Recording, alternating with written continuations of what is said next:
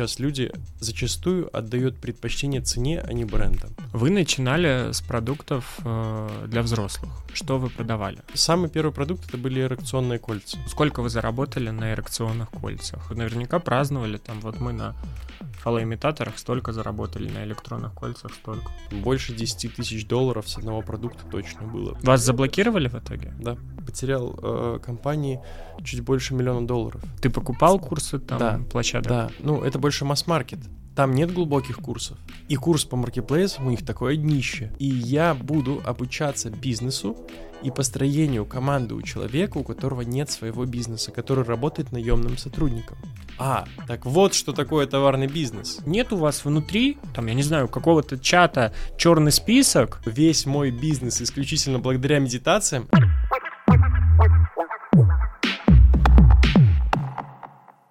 Всем привет, меня зовут Женя Лошак. Сегодня мы решили поговорить про маркетплейсы. Э, Маркетплейсы и вообще, в принципе, эта тема продаж э, продуктов э, и заработка на маркетплейсах стала настолько актуальна, что я решил в ней разобраться и позвать специалиста, позвать предпринимателя, который зарабатывает более 200 миллионов в год на своих продуктах. Мне кажется, что это ощутимый результат, и он достоин определенно разбора и внимания. Паш, привет. Привет. Э, Спасибо, что согласился поговорить на эту сегодня супер популярную, как мне кажется, тему маркетплейсов. Если забиваешь в YouTube или вообще в интернете, это один из самых популярных э, запросов. Всем кажется, что это доступно и в регионах, и э, ты можешь стать этим предпринимателем где угодно находясь, и даже не имея собственных товаров. Мне захотелось сегодня разобраться в этой теме, пригласить тебя решил, потому что ты яркая личность э, в этой сфере, Э, много про это говоришь, ведешь свои образовательные курсы, и мы сегодня поговорим и о предпринимательской деятельности, и об образовательной твоей деятельности, миссии, которую ты, безусловно, ведешь. Но э, начнем, конечно же, с тебя.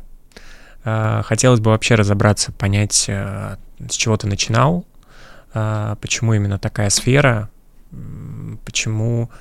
Как ты начинал свой путь? Да, начинал я свой путь на маркетплейсах, можно в бизнесе, в бизнесе на маркетплейсах сказать, 6 лет назад, может быть, чуть больше. Это с бизнеса на Amazon. Э, Начинал я просто там дропшиппинг, то есть просто закупал на eBay, отправлял на Amazon клиенту после того, как получил заказ, и особо не закупал товаров, ничего не производил, просто такой купил-продал. То есть перепаку- э, пере- перепокупщик, получается, Ну, такой. То есть, дропшиппинг стратегия. Но ты занимался называется. этим э, сразу с Америкой. То есть Да, только, только в Америке рынок. 6 лет назад. э, Да, это конец 16-18 год. А как ты вообще решил начать этим заниматься? То есть заняться сразу продажами? Да, история была супер простая. У меня был интернет-магазин небольшой э, в Беларуси, я сам родом из Беларуси, и я время от времени подрабатывал курьером, то есть, ну, такой интернет-магазин, где все, типа, от э, получил заказ до привез его клиенту, поднял на этаж и так далее. Э, Подрабатывал курьером и на складе, когда нужно, и Таким образом, просто понимал, что там товарный бизнес, э, как он устроен, э, какие, как, как- какой его принцип, в принципе, для меня был понятен. И я четко понимал, что что-то нужно менять по той причине, что зарабатывал я очень мало, и, в принципе, не хватало, не то, что не хватало денег на жизнь, э, хватало, но уровень жизни был совсем другой. Э, 300-400 долларов в месяц, плюс какие-то чаевые, что-то в этом роде, было как бы супер мало по факту. И просто сидел в какой-то вечер, э, наткнулся на какую-то рекламу у себя в телефоне, не в телефоне, даже в компе, э, на почте, где был вебинар по тому, как заработать миллион долларов за год с бюджетом в 500 долларов. Вот я поверил и купил курс. Ну, так и начал, собственно, этот бизнес.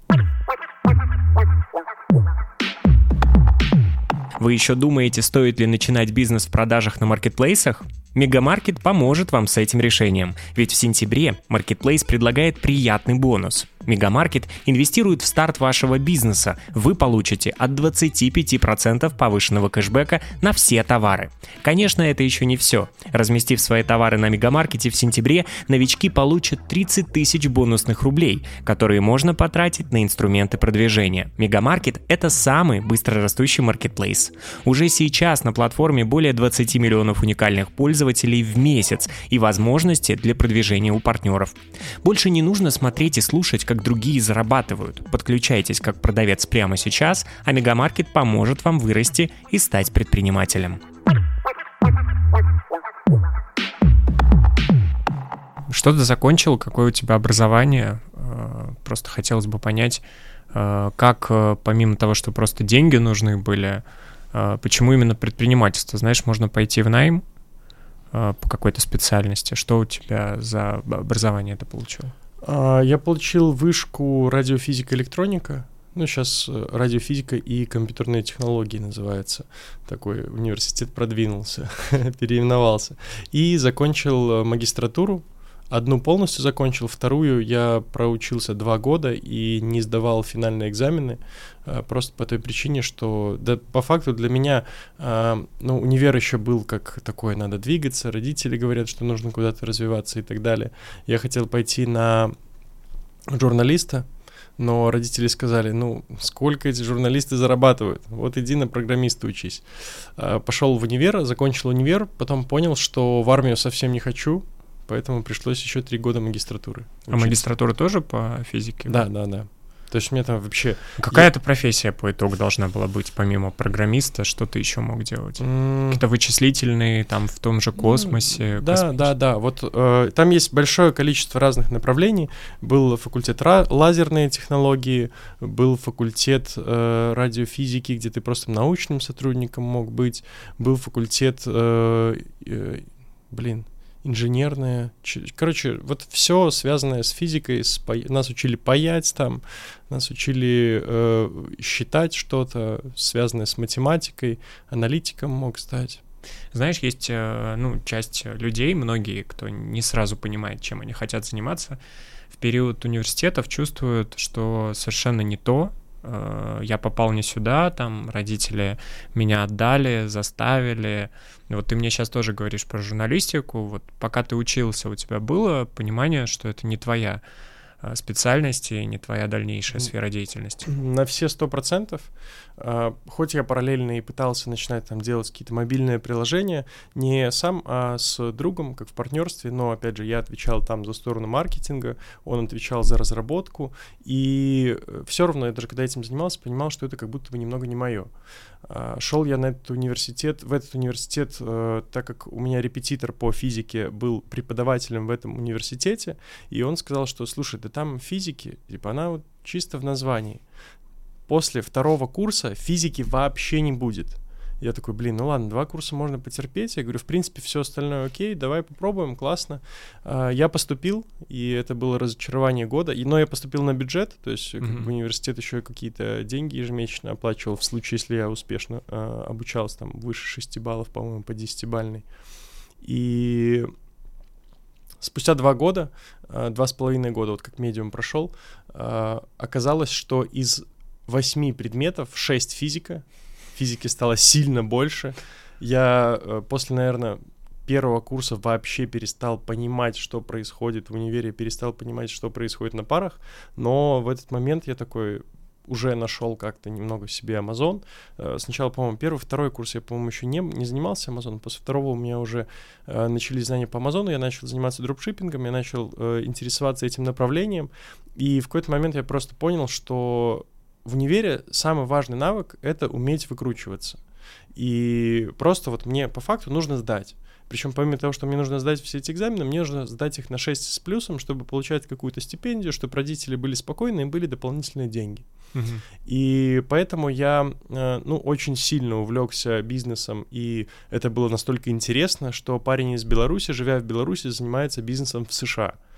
И э, все преподаватели, ну, четко же видели, что я вообще не отдупляю в их, э, в их не продукте, а предмете. Предметах. Да, и э, спрашивали, типа, а чем ты вообще занимаешься? И я рассказывал, что вот занимаюсь бизнесом на Amazon. Они такие, что такое Amazon?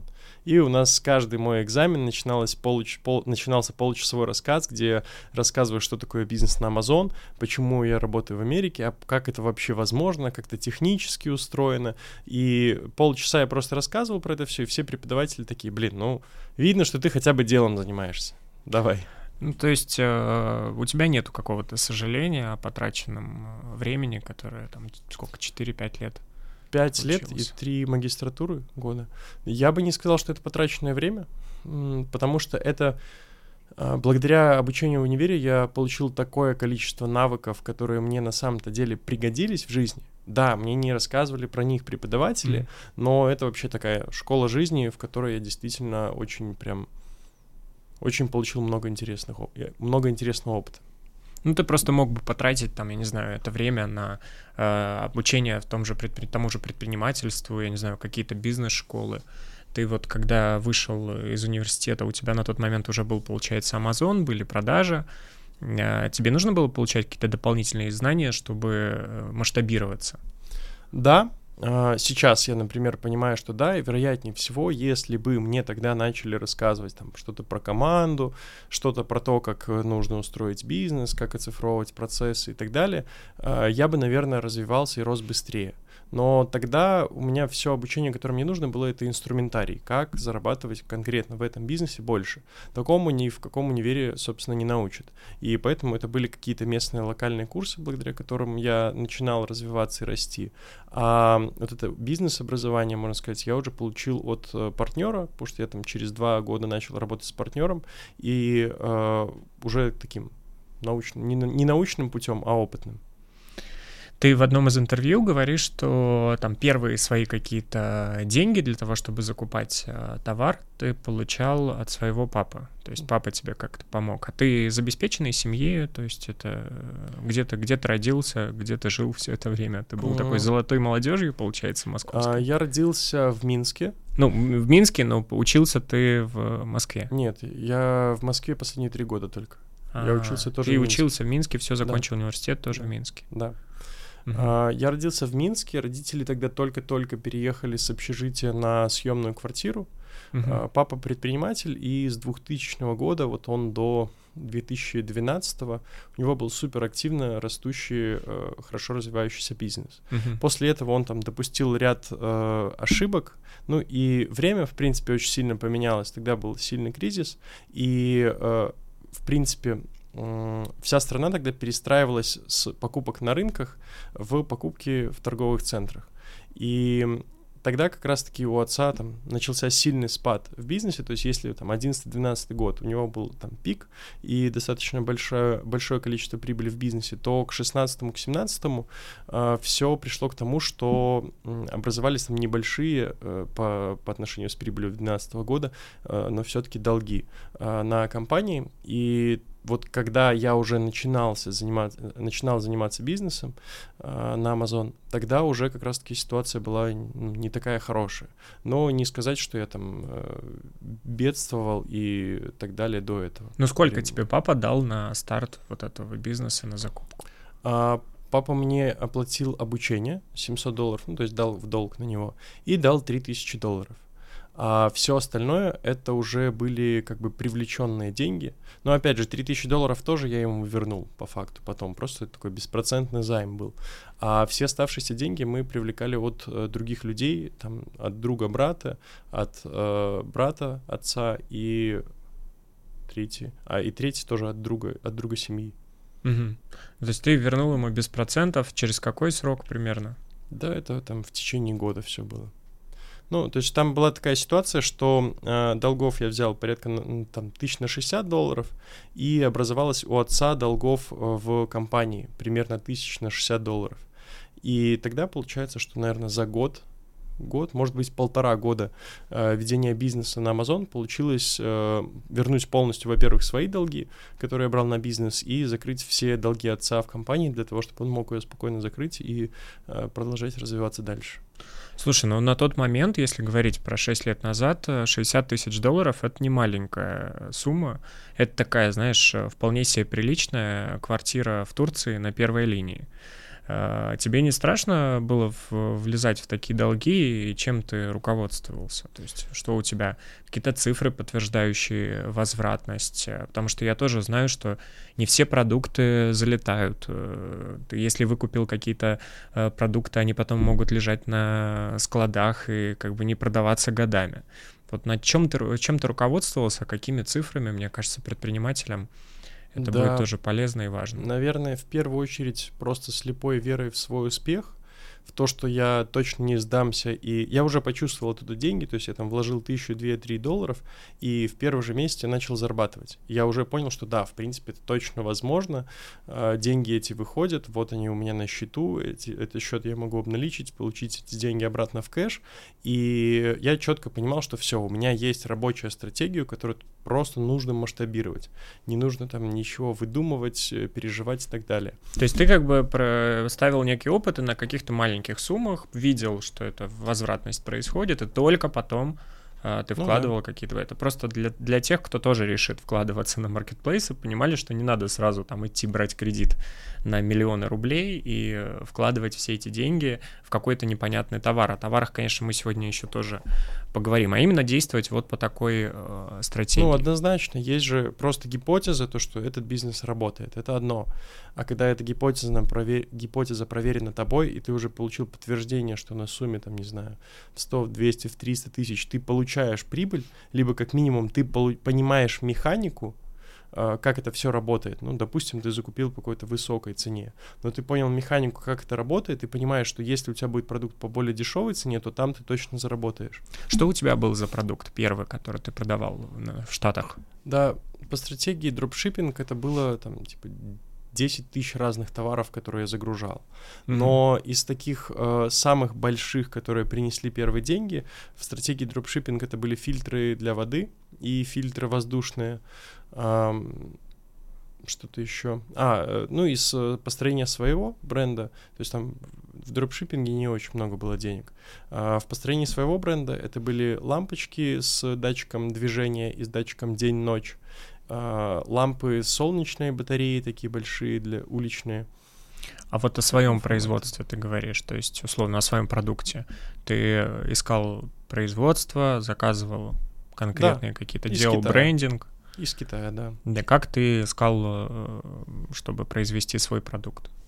Да, ну, э, как, в принципе, устроен бизнес на маркетплейсах, он и раньше был так устроен, и сейчас так устроен. Ты э, анализируешь сначала маркетплейс, э, определенные ниши, смотришь, где есть деньги, где нет, после чего ты просто ищешь эти же товары в Китае через Alibaba 1688, э, на сайтах списываешься с поставщиками, узнаешь все сроки производства и так далее, цены, подставляешь свою юнит-экономику, понимаешь, что да, все, на этом товаре там можно заработать. Я делал все, кроме вот последнего пункта, где надо посчитать юнит-экономику. Э, и первого пункта, где надо э, понять, насколько продукт будет востребован. Скажи, а где эти данные, чтобы понять, э, что какая-то ниша более популярная? Вот условно, где понять, где посмотреть, что лампочки сегодня продаются больше, чем, там, я не знаю, трусы, Э, чем какие-то товары для взрослых и так далее, где или косметика, например. Да, есть где? сервисы аналитики, э, они, ну, они платные в основном, но мы сейчас э, в компании пользуемся сервисом MPStats, и там полностью вся информация, полностью вся аналитика по каждому продукту, который есть на Wildberries. Ну неужели это тогда, когда начинал, была такая аналитика? Ну, и... она была в таком в зачаточном состоянии, едва-едва а, ну вот самые-самые первые продажи, такого еще не было, но на маркетплейсе было написано продано более стольки-то раз. И э, они там, MMSTAS, по-моему, появились через полгода после того, как мы только начинали. Э, а на Амазоне, да, уже все было. На Амазоне 6 лет назад уже все было. То есть уже была аналитика, вы могли ее открыто посмотреть, прочитать? Да, поэтому на Амазоне э, мы смотрели, а в э, России мы видели показатели, типа, продано более э, стольки-то раз, и ты раз там в 7 дней обновляешь, смотришь, сколько продалось за 7 дней. Ну а вот э, работа с там, я не знаю, с э, теми же самыми, э, вы же не появились с этими лампочками, и вы там однозначно были не одни. То есть там еще была куча других компаний, которые представлены на рынке. Как вы с этим работаете? Потому что иногда же так получается, что были примеры уже у нас в России, под каким-то брендом условно продает музыкант э, наушники, наушники находятся на Алиэкспрессе, ровно такой же э, подкассетник под эти наушники, ровно такие же наушники. И это как бы скандал, перепродаете в 4 раза дороже те же самые наушники, которые стоят 1000 рублей там или 2000 рублей. А как вы с этим работали и понимали, что вы сейчас там 50-е станете с этими лампочками, и у вас тоже будут такие показатели по продажам? Да, для этого нужно просто понимать, э, в принципе, воронку, э, как проходит клиент по сайту от момента того, как он заходит на сайт, где он хочет купить, до момента, пока он э, забирает этот товар там с пункта выдачи или курьером доставляет. И разложить это нужно все просто на этапы и понять, что на каждом этапе есть конверсия какое количество людей, собственно, совершат это действие. И ну, потом нужно понимать, как можно влиять на эту конверсию. И по факту все складывается до супер простых вещей. Во-первых, это э, качество твоего контента, как ты продаешь. То есть, если ты выставил все на белом фоне, окей, это одно. В случае, если ты нормально описал э, клиенту, э, что это за продукт, за, на какие вопросы он отвечает, э, какие у него преимущества, это совсем другое. Конверсия будет выше. Потом просто само качество продукта, а, потому что человек же пощупает это, посмотрит и а, поймет, нужно ему там на самом деле это или нет. Ну и... да, то есть процент возвратности еще вы же обязаны по закону вернуть, как с дропшифтингом вот этим вот. Правильно? Дропшиппингом. Дропшифтинг. Дропшиппингом вы работали с процентом возвратности. Да, Или там вообще был, нет Он был не супер большой. Он был не супер большой. И Какие-то товары просто отправляли обратно поставщику и возвращали, то есть это почти везде нормально. В случае, если не получалось или там где-то утерялось, ну, затраты бизнеса. Ну, это небольшой процент. То есть вы никогда там не кидали людей, что мы вам деньги не вернем всегда? Да, э, на Амазоне такой, в принципе, возможности нет. Ну, один-два раза ты так сделаешь. Но Тебя заблокируют на Амазоне можно писать жалобы, у тебя есть аккаунт Health, здоровье твоего аккаунта, и в случае, если что-то неправильно происходит, то все тебя блокирует, и ты не можешь больше продавать. Ну а вот на Амазоне, чтобы продавать, ты зарегистрировал какую-то компанию в Штатах? Как это, как, как процессы эти строятся? Я знаю, что есть сейчас э, такие агрегаторы, которые тебе предлагают регистрацию э, в Штатах компании и не требуют твоего личного присутствия. Тебе дают юридический адрес, вот я могу в России находиться и зарегистрировать эту компанию. А тогда также было или Да, это возможно, но тогда особенно просто было, э, можно было зарегистрироваться как физическое лицо, из на Амазоне, России, да? из Беларуси, откуда угодно. Да и сейчас можно зарегистрироваться, просто это стало чуть сложнее. Угу. Ну, то есть, и, и, и ты будешь просто платить налоги в Штатах. Ты... Да, Amazon площадка все уплачивает за тебя. А э, так потом, когда ты получаешь эти деньги, ты уплачиваешь их у себя в стране по месту проживания. Давай так, еще про момент э, того, что ты, тебе недостаточно просто найти товар и разместить его совсем условно оформлением на, на Амазоне. А вот как раз ты говоришь про эту воронку, про то, что нужно понимать, э, в какой момент человек приобретает, вернется ли он к тебе там и так далее. А, сколько нужно денег для того, чтобы все это построить, и какие главные ключевые моменты могут упускать те, кто в итоге не получает никакой прибыли. Ну, там, условно, мой пример. Я нашел производителя, заказал под своим брендом э, холодильники э, в Китае через. Э, сделал потрясающий, там, я не знаю, сайт, э, фотосессию, рекламные баннеры, абсолютно все, настроил магазины, разместил все эти холодильники на складе, у меня был Wildberries, Озон и так далее. Потом сделал рассылку по блогерам, блогеры все это, значит, разместили у себя в социальных сетях, а продажи не идут. А, и вот что в этой цепочке может быть нарушено, что чем ты можешь поделиться э, конкретно касаемо вот этой вот э, всей внутренней уже такой инфраструктуры по привлечению пользователей? Да, все может быть нарушено, и тебе нужно по очереди перебирать. Условно, ты сделал контент, сделал хорошую фотосессию. Кто считает, что эта фотосессия хорошая? Почему ты считаешь, что эта фотосессия конвертирует и отвечает на вопросы клиента?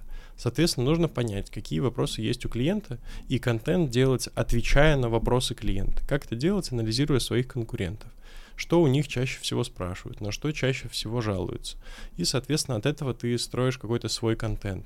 Плюс э, для кого-то, э, не знаю, поставить просто белый фон, сфоткать на телефон — это хороший контент, потому что, ну, вроде же ничего лишнего. А, или там э, сфоткать, вот условно, если ты штаны какие-нибудь продаешь, прямо ты сфоткал, ну, сфоткал, сфоткал, а оказывается, что у штанов есть определенный ракурс, под которым нужно фотографировать, когда люди понимают, что да, это то, что я хочу, и нажимают именно на этот продукт. А, после этого, ну, там, как ты э, описал это непосредственно текстом, после этого какие у тебя есть отзывы, сколько их у тебя э, было. После этого, а почему, э, в принципе-то, ты думаешь, что твой продукт будет забирать? Точно ли он лучше, чем твои конкуренты? Потом цена. Э, естественно, э, в России сейчас основной, основной из ключевых, наверное, факторов, да, самый ключевой фактор — это цена. Сейчас люди зачастую отдают предпочтение цене, а не брендам. И э, поэтому тут это тоже достаточно важный фактор. Слушай, ну ты рассказываешь про безумное количество работы, которое требует у каждого своего направления, специальности, копирайтинг, маркетинг, брендинг. То есть, э, по сути, вот э, на, каждую из этих, на каждое из этих направлений должен быть специалист, который это будет делать. Как тогда вы этим занимались э, сами или сколько у вас было сразу привлеченных сотрудников? Нужно, во-первых, разделять американский рынок и российский, потому что в американский рынок я заходил, когда у меня ничего не было, и да, там большинство работы я делал сам. Mm. Uh, ну, понятно, что дизайн, допустим, какому-то дизайнеру отдавал в любом случае. Но все равно курировал ты сам, как бы выступал в качестве агентства, которое вот все это все организует. это агрегирует, смотрит, да. выбирает, анализирует. Это все я. Если говорить про российский рынок, то совсем другой подход, потому что российский рынок появился э, спустя три года, как я занимался этим бизнесом, и э, я уже тогда четко понимал, что ничего своими руками я делать не хочу, поэтому э, я сразу нанимал управляющего, сразу покупал много обучающих программ, сразу набирали команду, мы очень быстро растили в компании штат, потому что я четко понимал, что я делать ничего сам не хочу. Вы начинали с продуктов э, для взрослых. Ну, это, наверное, в своем бренде это самый первый успешный продукт. В России? Э, и в России, и в США. Что вы продавали? Э, самый первый продукт это были эрекционные кольца. Ну, это в, это в США. А в России в, первом, в первую очередь, по-моему, завезли то ли 5, то ли 10 продуктов сразу разных.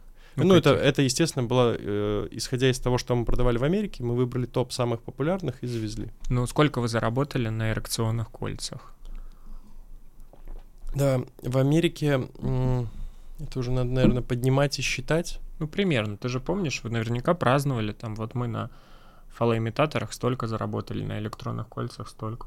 Нет, точно такого нет. То есть у меня были общие показатели компании, э, сколько она приносила в принципе, но я никогда не разделял. Ну, я, я тогда разделял, и тогда для меня это было важно. Но учитывая, что с того момента прошло уже минимум, наверное, 3-4 года, а то и 5, Mm-hmm. Э, с первых э, продуктов. Я сейчас даже не вспомню. То есть, ну, там больше 10 тысяч долларов с одного продукта точно было в, ну, не, и в месяц, и в день. И в день даже 10 да. тысяч долларов. Но 10 Слушай, долларов уже вряд ли с одного продукта. Вероятнее всего, это там типа с бренда уже было. А почему вы тогда отказались от этого направления со взрослыми игрушками, э, если оно так популярно и востребовано? И вряд ли востребованность потерялась? Да, я не говорил, что мы отказались. Ну, в одном из интервью я прочитал, что вы стараетесь уйти от э, этой истории и ты не особо гордишься, что вы занимаетесь а, продажами. Там было Во-первых, не... хотел спросить, почему ты не гордишься, ну, то есть вот там ничего постыдного нет, секс секс-шопы как были, так и будут, и они, наоборот, приносят людям удовольствие, поэтому... А, вероятнее всего, это было достаточно старое интервью. Э, я не говорил, что я не горжусь э, тем, что продаем 18+. Угу. А, в стратегии бизнеса на Amazon, э, когда я запускал вот 6, ну 5, 5-4 лет э, назад, 4 года, э, тогда была небольшая уязвимость, э, основанная на э, самой платформе Amazon. Э, если чуть подробнее, то э, как это в принципе происходило? Э, у всех продуктов э, была отметка 18 плюс или нет. И в случае, если это 18 плюс продукт, то ты должен был поставить отметку, но когда ты заходишь на Amazon и вбиваешь, там, не знаю, эрекционное кольцо, он маленькая сноска такая, а, данные продукты помещены в категорию 18+, поэтому для того, чтобы выбрать эти продукты, вам нужно нажать на эту ссылку. Человек должен нажать на эту ссылку, заново вбить свой запрос и купить уже свой продукт. То есть это усложняет некий ну, путь. это усложняет, но э, мы нашли уязвимость, э, как убирать эту плашку, и тогда есть эта маленькая сноска, но дальше тоже есть список товаров. И как бы обычно, э, по логике Амазона, э, там не должно было быть товаров 18+. Мы находили эту уязвимость, э, чтобы сделать так, чтобы эти 18+, товары появлялись там. То есть это, это для чего было сделано? Это было сделано там защита от детей, от еще кого-то, чтобы они это сразу не видели. Соответственно, мы нашли уязвимость, и это нам дало огромное количество трафика. То есть, условно, в 100, в 1000 раз больше показов у нас было клиентам, потому что люди же реально искали, но эту маленькую строчку никто не замечает. Особенно если есть такие умники, как мы в то время, которые обходили и сразу показывался товар. А что значит уязвимость? То есть уязвимость это значит, что вы показали в в месте, где нельзя показывать ну, эти да. товары. То есть получается, что вы при регистрации, там, при размещении при товара что-то указали... Ну, указывали, что это не товаров 17+.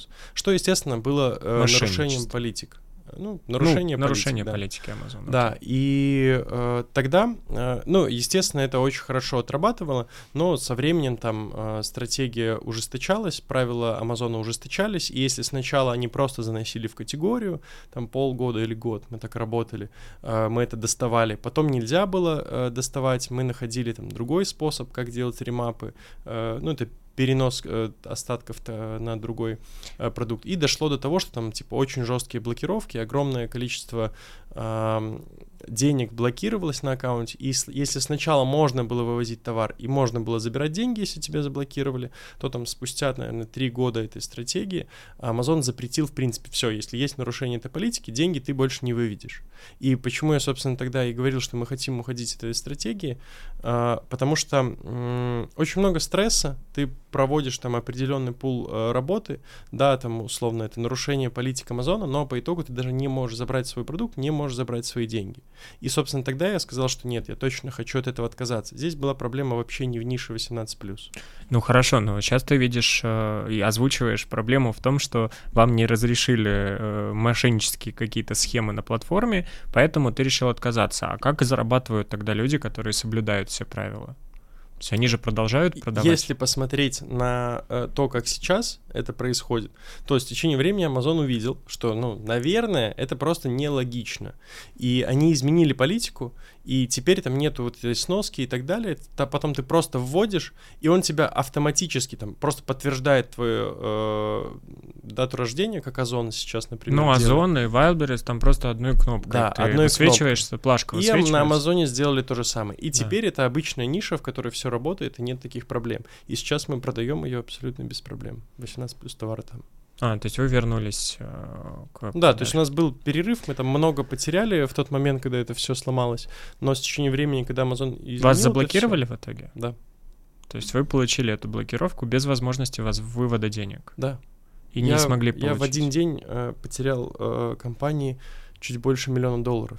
Uh, из-за того, что мы, мы неправильно приняли решение. Ты в Амазоне потерял миллион долларов? Да, более миллиона долларов э, была потеря э, одним днем. Это было когда я первый раз полетел на Бали. Это а, была и три... оборотка, и вообще все да, там да, было, да. и зарплата, все, все. Да. Это было, наверное, три года назад. А, я только вернулся с Бали, и вот тогда, типа, такое, типа, опустошение, очищение, э, это одно из, это не то, что одно из, это было самое крупное направление э, в моем бизнесе, э, но к тому времени я уже успел диверсифицироваться, другие направления небольшие запустил. Россия тогда, уже, да? Э, Россия тогда только в зародыше была, то есть mm-hmm. мы туда инвестировали, но еще не получали абсолютно прибыли. И, но это на Амазоне, это были свои бренды, потому что дру, в других категориях, то есть там все было нормально. Это был, а, была стратегия онлайн-арбитраж, когда мы перепродавали крупные бренды по официальному разрешению. Мы там были официальными дистриб мы были, да, мы были официальными дистрибьюторами, э, как это, Игра престолов, э, Гарри Поттер, вот такой вот атрибутики. Ну, и Всего оттуда, мерча их, да? Да, и оттуда какие-то... Ну, это серьезно, деньги. слушай, это прям, если на эксклюзиве, это прям серьезно. Это, это был не эксклюзив, там было 5 или 6 реселлеров, mm-hmm. и, но э, вот когда последний сезон Игры престолов выходил, мы там бомбили очень много продаж, но хайп потихоньку спадал, когда сериал закончился. А как вы получили э, клиента вот такого, как э, получается, вы с прокатной компанией «Игры престолов», с прокатной компанией сериала? Ну, там есть э, компания, которая отвечает за производство мерча. Да, вот, вот именно вы с ней. с ней как связались? Да, тогда это была просто как, как бизнес-задача. Хотим типа, продавать нам, ваш мерч. Да, Мы его готовы нужно... выкупить, правильно? То есть вы выкупали его? Да, да, конечно. А, то есть в любом случае нужны какие-то вложения. Они не отдавали на реализацию вам продукт. Mm. А, ты сам заговорил про мошеннические схемы, поэтому мы не можем не обсудить э, ситуацию, которая недавно возникла с Wildberries. А, в Wildberries есть раздел промо, а, и там каким-то образом ты сначала покупаешь э, участие в этом промо, и потом ты можешь выставлять э, свои товары. Они чаще и больше в отдельном разделе высвечиваются покупателям. И э, предприниматели, которые размещаются на Wildberries, э, с помощью сотрудника, который работал в Wildberries, э, нашли способ как раз-таки обойти всю эту историю, э, занес, занесли там как-то ему деньги через бота в Телеграме, и смогли обойти и разместиться во всех этих. Ты слышал про эту историю? Была история там 700 да, миллионов, что-то да, такое. 300 исков, что-то в этом роде. Да, там, и да, в общей да, сложности там у одного человека 700 миллионов э, на аккаунте э, было заблокировано. Как ты прокомментируешь эту ситуацию? Насколько она была честная со, со стороны Wildberries? Да, на самом деле таких мошеннических схем на крупных агрегаторах, там, типа на Амазоне том же самом, их огромное количество. Mm-hmm. Там точно так же, как э, одно время очень сильно э, популярна была услуга там, ну, нельзя перенести карточку на Wildberries с одного юрлица на другое юрлицо. И, соответственно, тоже были сотрудники, которые это переносили. Одно время на Валбере супер были забиты склады, и нельзя было делать поставки. Но работали сотрудники, которые за тысячу две рублей могли принять твою поставку в любое время. И я считаю, что это, ну, это просто там, то, что долж... не то, что должно быть, а то, что имеет место быть, по той причине, что компания очень быстро развивается, и технически создать такой продукт, IT-продукт, очень и очень сложно. Поэтому такое всегда будет, всегда будет случаться. Ну, то есть ты не э, использовал вот этого бота ну, Wildberries? Нет.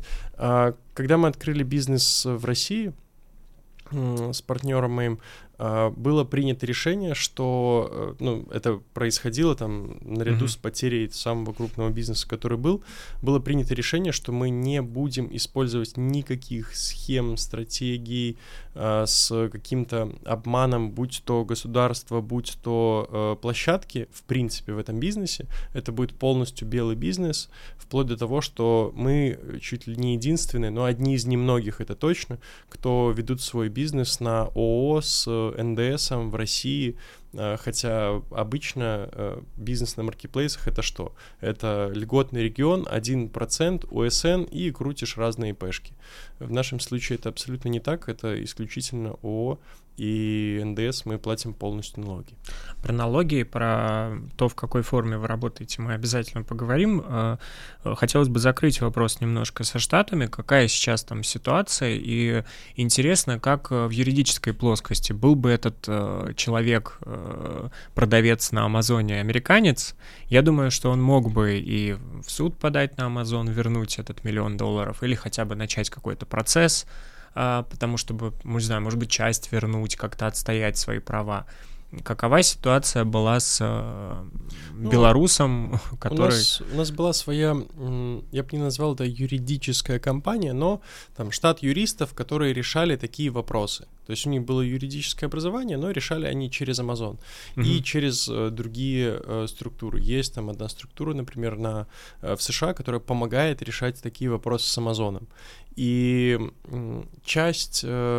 Аккаунтов мы там кое-как разблокировали, там у нас большое было их количество, э, полностью вернули оттуда деньги, часть аккаунтов мы потеряли вообще безвозвратно, ну и из части аккаунтов мы смогли вывести продукцию, перепродать ее, но потери были большие, очень большие. А скажи, а зачем огромное количество аккаунтов платить, если можно делать это все на одном аккаунте? Ну, это вот, опять же, особенности этой стратегии. Особенности стратегии, когда вы используете какие-то разные схемы. Ну, когда мы нарушаем политики Amazon. Сейчас у вас э, там на российском рынке это одна площадка, где можно посмотреть, там Паша Шевченко, такая-то ООО компания, да? один магазин. А, сейчас у меня есть э, три бренда, и, соответственно, под каждый бренд э, отдельное юрлицо. Э, создано это было с э, идеей того, что этот бренд в будущем можно продать, и, ну и достаточно геморройно продавать бренд, когда у тебя еще два других. Э, не, не, находятся. это правильно, да, вы патент там идет такое типа, четкое, четкое разделение. А что у тебя за бренды? Я так понимаю, что ты спустя какое-то время, вот пережив вот этот стресс, на приехав с Баля, ты понял, что ты хочешь как бы и своим продуктом заниматься и, и что-то производить собственное уже. Да. И начал заниматься одеждой. Расскажи про это. Ну, сейчас четыре бренда. А, основные — это косметика, а, это БАДы, спортивное питание, это 18+, и одежда. То есть вот четыре, четыре бренда. Ну, одежда — это, наверное, совсем новый бренд, там всего шесть продуктов. Ну вот как можно а, заниматься производством, быть основателем, условно, вот этих всех брендов, успевать э, производить этот продукт? У меня просто много предпринимателей приходят и тоже рассказывает про свой бизнес, и они, например, вот делают Макс Ганисевский, потрясающий бренд ZNVR, э, одежду, и вот он его там растит. Кстати, э, твой соотечественник белорус, и в Беларуси находятся у них фабрики, но они уже очень большие в Москве, в России, и вот он всю свою жизнь посвящает этому бренду, и вот сейчас мы уже видим как бы результаты, магазины по всей России, там большое количество всяких брендов, а я не очень понимаю, как можно быть э, создателем бренда, э, при этом вот их 25 штук разных. Там, ну, условно, у тебя там 4. Ну, посмотри, не знаю, на Бернард Арно, LVMH, Louis Vuitton Майот Hennessy. Ну, какое там количество брендов в этой корпорации? У меня... Э, я не человек, который производит одежду или человек, который производит БАДы. Нет, это же просто выстраивается м, структура, в которой в каждом бренде есть своя независимая команда — которой есть управляющие, которые ответственны за показатели, с которым мы согласовываем, какие, к каким показателям нам нужно прийти, и он, собственно, к этим показателям ведет компанию.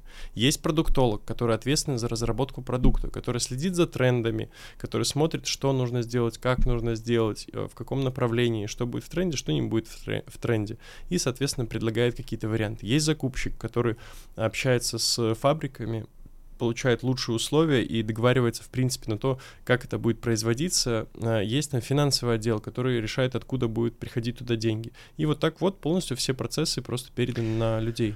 Слушай, я немножко э, не про это спрашиваю. Вот мы все, всегда будут бренды и будут продукты, которые также люди будут покупать, но никто знать не будет, э, что это за бренд. Ты зайдешь сегодня в Озон, там наберешь какой-то там майка, и тебе высветится куча разных брендов. Но знать ты будешь майку там Adidas или э, Louis Vuitton, ну вот, в общем, ты будешь э, определенный бренд э, знать. Не хотелось ли тебе вот те же БАДы, да, есть компания Bionic, например, которая, и вот ты знаешь, она у тебя там на слуху, у многих на слуху, это не реклама, я просто к тому, что там идет выстраивание, в том числе э, репутации к этому бренду, что там есть вообще в принципе какое-то позиционирование в долгую перспективу и им не, не, не нужно просто э, продаваться ради продаж. Они, наверное, могли бы тоже. Им важно, чтобы там было везде написано, что это Байоник, что там пришли, пришлите отзыв, воспользуйтесь нашим приложением. То есть строят вокруг бренда экосистему. Вот удается, и можешь ли ты сегодня назвать какой-то один из своих брендов, который там либо стремится к тому, чтобы быть э, каким-то значимым, большим, либо уже таким стал? Смотри, во-первых, не могу сказать, что какой-то мой бренд стал uh, значимым большим. Абсолютно нет, по той причине, что uh, есть э, разный вектор э, развития. Бренды, которые ты перечисляешь, их основной канал продаж явно не маркетплейсы. У них э, явно есть другие каналы продаж, и их много. Когда бренд становится брендом, когда люди начинают покупать тебя из-за названия, а не из-за того, что ты где-то в выдаче на полке и так далее. А, это тоже достаточно большой процесс. И обычно, чтобы прийти к процессу создания такого бренда, тебе нужно, а, ну, года три впахивать э, полностью все реинвестируя uh-huh. и абсолютно ничего не доставать с этого бизнеса. А, моя же модель построена немного по-другому. Marketplace — это лишь инструмент, благодаря которому ты можешь зарабатывать с этого продукта, снимая с себя часть э, нагрузки в виде там складов, трафика и так далее, и ты просто начинаешь получать вот эту вот этих первых клиентов и начинаешь на них зарабатывать. А вот этот вот медийный вес, он же получается уже на блогерах, он получается на других инструментах. Когда ты становишься куда-то там, не знаю, в аптеке, когда ты становишься в какие-то магазины, и э, там тебя тоже видят, но именно рекламой и э, внешним всем ресурсом. Новых брендов, которые выросли за последний год-полтора на э, трафике социальных сетей каких-нибудь, ну, я их сейчас не знаю, по той причине, что этот тренд был 4-5 лет назад. Тогда это стало супер популярным, тогда очень много запрыгнули, выросли. И э, сейчас, возможно, этот инструмент, э, даже невозможно, а точно, потому что я общался с рядом э, управляющих, у них это работает, потому что для них э, блогеры это как ретаргетинг. Люди уже знают об этом бренде, они слышали о них 4 года, и поэтому их покупают. А, мой же бренд, а, например, Сьюти, та же самая косметика, а, он находится в таком статусе зародыша, как формирования как бренда. То есть вот он уже 2-2,5 года а, продается на маркетплейсах, но а, в сторону блогеров, в сторону создания вот этого, не то что медийного шума, но медийного веса mm-hmm. мы пошли только там, наверное, год назад. И то маленькими-маленькими объемами. Потому что нам очень важно, чтобы этот трафик конвертировался хотя бы в ноль, потому что сейчас э, в социальных сетях очень сложно конвертировать его на самом деле в плюс. Поэтому мы начинаем конвертировать в ноль, и через 3-4 года, э, вероятнее всего, мы и получим тот самый результат и тот самый вес, который нам нужен.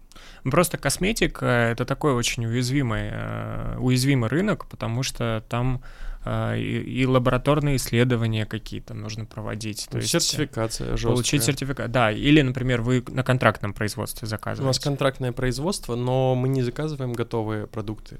То есть мы на контрактном производстве, в принципе, как у нас происходит цикл э, производства продукта и как мы определяем, производим мы его или нет.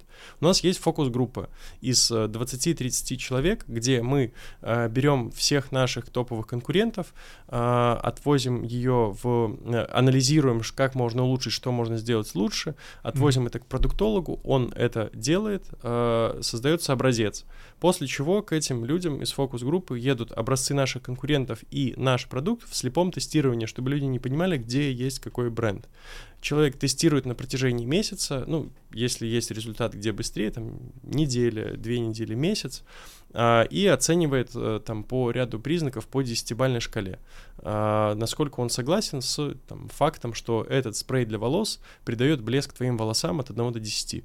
И а, мы запускаем продукт только в том случае, если у нас а, результат по фокус-группе а, выше, чем у всех наших конкурентов в слепом тестировании а, в большинстве случаев. И тогда мы его запускаем уже на рынок. Фух, ты меня успокоил, что это не происходит в таком формате, что вы звоните на контрактное производство Mixit, говорите, у вас есть баночки спрей для волос, э, сделайте нам его только не розовым, а зеленым, и называться это все будет uh, Nudes, или как? Сьюти. Сьюти. Вот, называться это будет Сьюти. Ну, да это уже так не работает. Слушай, так делают блогеры. И за это они получают э, негативные обзоры э, на YouTube, э, за это они получают судебное разбирательство, потому что могут там положить туда какой-то, доходит до абсурда, мы знаем все прекрасно кейс, где положили, где добавили антибиотики, Вообще, я сейчас не вспомню, как это называется, но плашками мы, конечно, э, все это дадим. Да, и уже да, люди что... меньше доверяют. Уже, кстати, вот ваша репутация, которая, если вы ее сохраняете и формируете на тех же маркетплейсах, а репутация — это ваши отзывы, возврат э, клиентов, работа с клиентами. Это круто, кстати, то, что вы делаете. Я изучал этот рынок, и я знаю, что э, вообще не все бренды позволяют себе в целом делать какие-то тесты, тестировать. То есть если он не не, э, гипераллергенный там какой-то, то есть условно нету каких-то компонентов, которые нужно проверить, как правило, запечатали и ввели это. Э, вы идете по принципу, там, ну, может быть, не для Рош-Позе, которые вообще там дерматологические исследования проводят, но хотя бы на потребителях вы эту всю историю тестируете. Да, просто это ну, уже сейчас так не работает. Два года назад, да, ты мог запустить все, что угодно в баночке, поставить туда какое-нибудь крупное имя, и все, погнали. Сейчас э, продукт может выделяться только качеством и только тем, что он действительно подходит человеку, и ему это нравится. Но никто не будет покупать э, повторно твою продукцию в случае, если она хреновая. А косметика — это продукт, в котором очень важен LTV. Будет ли тебя покупать заново или нет. Ну а как вы, там, я не знаю, пытаетесь бороться с той же конкуренцией? А, рынок косметический сейчас, с учетом того, что появилась Корея, открылась буквально в, везде сейчас корейские бренды, они всем нравятся, и зачастую очень намного дешевле, чем заказывать контрактное производство а, в России. Как вы работаете с конкурентами? Корея это на самом деле другой э, рынок ну, не то, что другой рынок, это, во-первых, другой ценовой диапазон и другая аудитория в большинстве своем. Корейские, э, реально корейские бренды, а не э, китайцы, произведенные с этикеткой Кореи, они на самом деле вообще не конкурируют, например, с той же косметикой, которую мы производим. Мы производим ее в Беларуси на контрактном производстве, то есть мы больше конкурируем с российской косметикой. Но у нас есть небольшая отстройка, что мы как бы э, сделаны в Беларуси. И это все-таки разные ценовые диапазоны. Корейская дороже. Дороже сейчас? Корейская дороже. Странно, мне всегда казалось, что российскую ставят э, сильно выше по цене. Mm, да, нет, на самом деле сейчас, если посмотреть, то э, если именно маркетплейсов э, рынок посмотреть, то российская, она занимает дешевый сегмент. А сейчас ваш бренд, помимо маркетплейсов, где-то еще можно приобрести? А, сейчас можно приобрести в Золотом Яблоке, но как бы тоже онлайн, то есть по факту тоже маркетплейс. Можно в Литуале, но тоже пока только онлайн. А, а насколько вам важен этот офлайн для бренда? И... Очень важен. Это как а, раз вопрос про репутацию. Да, про но он, но он очень сложный. Uh, у тебя должно быть либо прям инновационное изобретение, которое очень сильно uh, меняет uh, рынок, что на самом деле произвести достаточно сложно. То есть мы как бы понимаем, что по, на, по результатам нашей фокус-группы мы лучше, но мы не инновация. То есть по факту так оно и есть. Офлайн важен, так как это дополнительная точка касания. Там по азам э, маркетинга тебе нужно там от 5 до 7 э, касаний с человеком, чтобы он купил твою продукцию. И чем больше этих точек касания, тем лучше. Но офлайн продажи, э, продажи у ритейлеров каких-то, э, это очень низкомаржинальный бизнес, потому что он достаточно старый. А в крупные какие-то сети это зайти нужны либо связи, либо куча денег, э, чего, собственно, нету. Потому что цену можно повышенную сделать в случае, если у тебя есть какое-то супер яркое лицо бренда. Почему, собственно, блогеры зачастую делают супер повышенную цену? Потому что есть лояльная аудитория, уже начнут покупать и так однозначно. И э, поэтому это такой тоже типа целый бизнес-процесс, где ты выбираешь огромное количество офлайн э, точек, где ты можешь выставляться, там, есть, там разные сети третьего эшелона, второго эшелона, первого эшелона, и постепенно снизу вверх идешь, зарекомендовываешь себя во всех местах. Слушай, насколько я понимаю, э, тоже общаясь с различными маркетологами и так далее, они смотрят э, в том числе на то, что ты делаешь, как бы делаешь, какие продажи ты делаешь онлайн, Э, какая востребованность у твоего бренда, и с этими показателями, с этими цифрами, и с какой-то минимальной стратегией по продажам на будущее, там, по рекламе, которую вы запускаете, Например, если ты запустишь рекламный ролик на ТВ, то тебя точно возьмут и Яблоко в офлайн, и Литуаль, и Ревгош, то есть они должны ориентироваться на то, что, ну, кто придет покупать твой бренд. Вот как бы в этом направлении вы проводите какие-то переговоры с площадками или, например, думаете о каком-то звездном герое, кто будет э, позиционировать и рассказывать про ваш бренд? Это точно не первая наша очередь, потому что пока я все-таки э, отношусь к этому, что нужно, нужно развивать э, со стороны цифр. То есть очень круто, конечно, что мы там пообещаем, что мы зайдем на телек, нас поставят в какие-то точки, и нам нужно будет крутить этот телек, но мы же даже не можем оцифровать и понять, насколько это будет э, маржинально, насколько это будет в плюс. А просто закопать огромный бюджет, там условно у нас есть конкурент, у которого он пошел по этой стратегии, и у него выручка на, на маркетплейсах э, 58 миллионов рублей в месяц, но согласно его э, юрлицу, у него затрат на маркетинг 20 миллионов. Ну, это, это вот только вот на внешний трафик. Плюс еще комиссии, ВБ и так далее и тому подобное. То есть он работает в огромный минус. Я четко понимаю, что я не готов свой бизнес в эту сторону направить и там три года инвестировать в него по 20 миллионов рублей в месяц. Поэтому мы идем поэтапно, по шагам. Вот научились на маркетплейсах, научились работать с рекламой, увеличили свои продажи. Следующий этап это блогеры, где мы выкупаем, мы создаем базу там для своего бренда, с кем э, из блогеров у нас реклама работает в плюс, начинаем постоянно работать с этими блогерами. Потом идем на обзоры, начинаем делать обзоры, потом идем на какие-то офлайн, э, э, на площадки, где э, можно как-то представиться офлайн. Начинаем с маленьких бюджетов тестировать, смотреть, как это работает, и постепенно, постепенно будем расти. Просто Сколько сейчас э, приносит э, косметический бренд оборот? Я не знаю, в год, в месяц, что mm-hmm. может назвать? Да, это же полностью открытые цифры. Э, я вот просто сейчас не посмотрел. Ну, по-моему, последнее, что я помню, это было там от 60 до 80 миллионов рублей выручки э, с двух маркетплейсов. Ну, типа... По бренду, да, по одному. По сьюти. По Он самый популярный у вас? Э, я имею в виду самый маржинальный или какой-то бренд из пяти, которых... Нет, он, он, ну, одежда сейчас э, претендент на самый э, маржинальный и быстро растущий. Но, э, опять же, а, одежда там в заказах до 10 миллионов. Нет, уже больше 10 миллионов. 12-14 миллионов. А в месяц? В, да. А, но это в заказах, потому что процент же выкупа 40% угу. в одежде.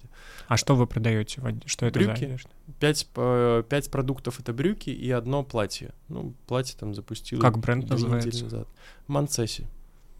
А скажи, а почему я никогда там, например, будучи подписанным на тебя, э, не вижу, что ты там пользуешься своим продуктом косметическим, носишь э, свои брюки, даришь э, платье своего бренда своей девушке, то есть используешь, как бы выстраиваешь некую экосистему еще вокруг своего бренда, что ты являешься пользователем всех этих продуктов, то вы можете мне доверять, доверять бренду.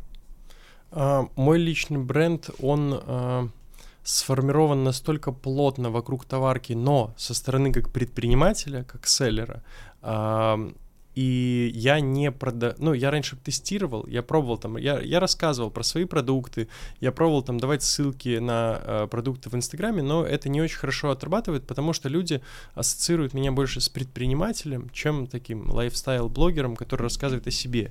И я очень, на самом деле, мало рассказываю о себе, о личной жизни и так далее и тому подобное, а, поэтому для меня это ну, не то что табу, я просто как, как будто бы забываю об этом рассказывать. Но в то же время я пользуюсь БАДами, э, которые мои, причем, когда мы, например, запускали протеин, э, когда мы очень долго боролись с отделом закупок, что э, в основном в России делают говно, и пишут, что там типа 8, 10, 12 грамм протеина, хотя норма 20 а, либо пишут, что там 18-20 грамм протеина, а на самом деле там 10 грамм протеина. И поэтому мы не могли пройти по цене, мы вышли в супер высокую цену, и я рассказывал, что вот я пью, я показывал, что я пью, я даже всем сказал там в Инстаграме, что э, а, все, типа, если вам он не понравится, я настолько полюбил продукт, что если он вам не понравится, вообще просто напишите мне в личку, я верну деньги, даже не будем вообще разговаривать э, вообще без проблем.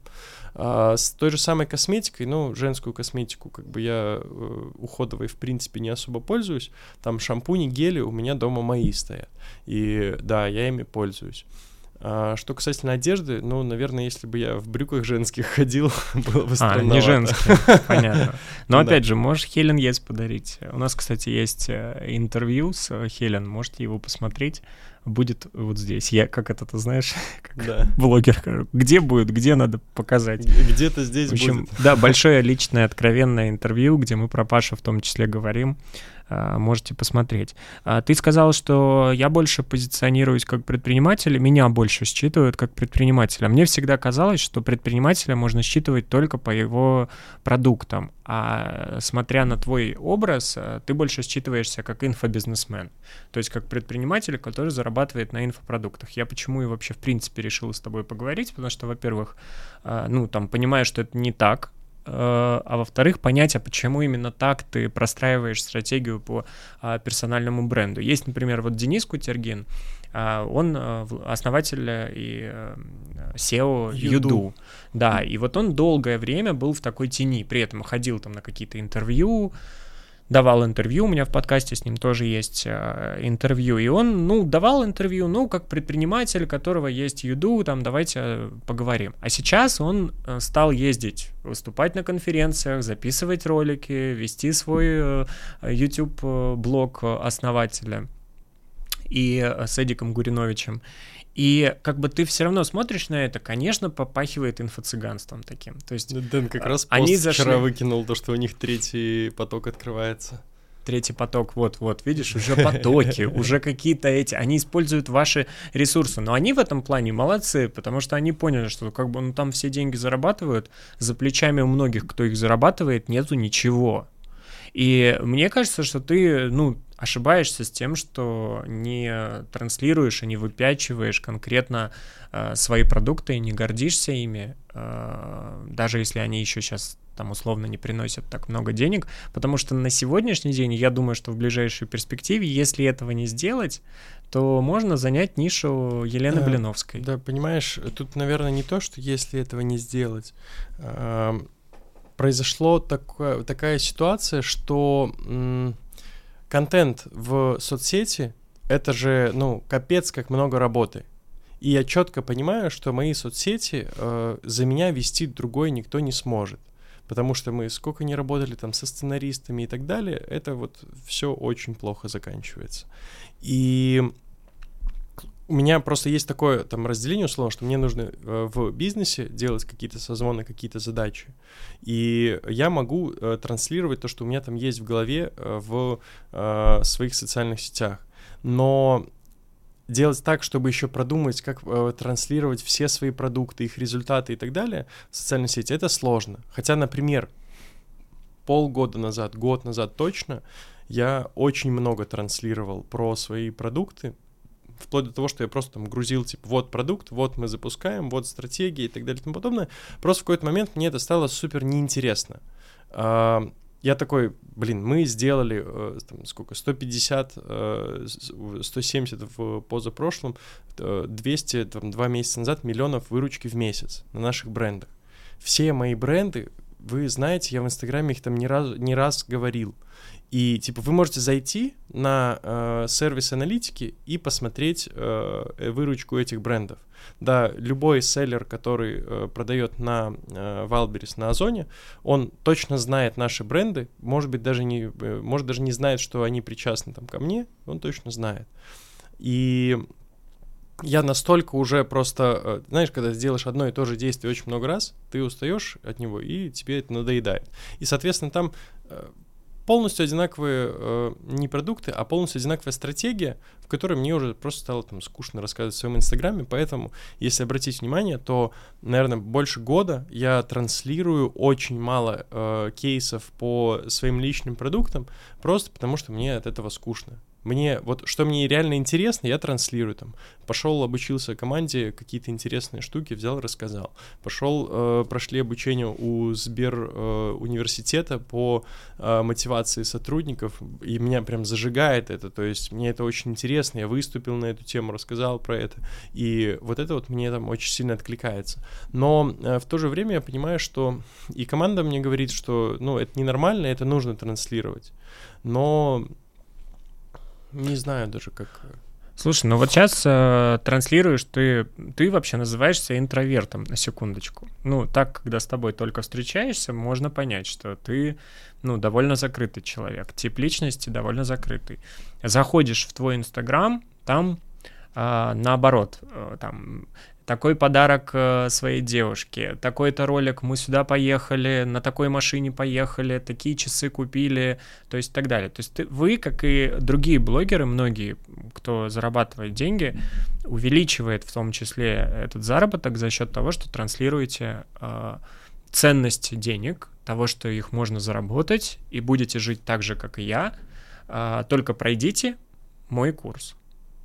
А вот э, про инфобизнес, безусловно, сегодня хотелось бы поговорить, потому что, ну, как бы и, в, и внешне так видно, что это большую часть твоей жизни, там, по крайней мере, публичной занимает а, на сегодняшний да, день. От публичной жизни это, наверное, все, в принципе.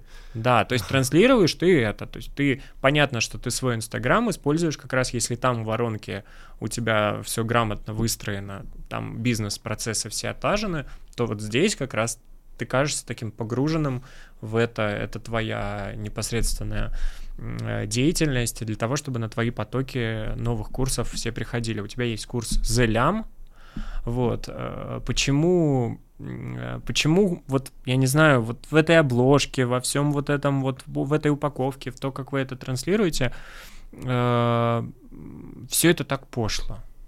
Почему пошло? Ну, как бы, знаешь, это, это, это мое субъективное мнение, я вообще нет. Пошлость в том, что э, человек, который летает на частном самолете, зачастую не снимает, что он летает на частном так, самолете. естественно, я один раз слетал, как я, блядь, могу не, не сфоткать это? Нет, оде... ну, я имею в виду, что когда это ты культивируешь постоянно, там есть, э, э, мы все прекрасно знаем, там, Косенко, который с деньгами начинает разбрасываться, сейчас он там э, засоряет вообще океан э, своими деньгами, закидывает его.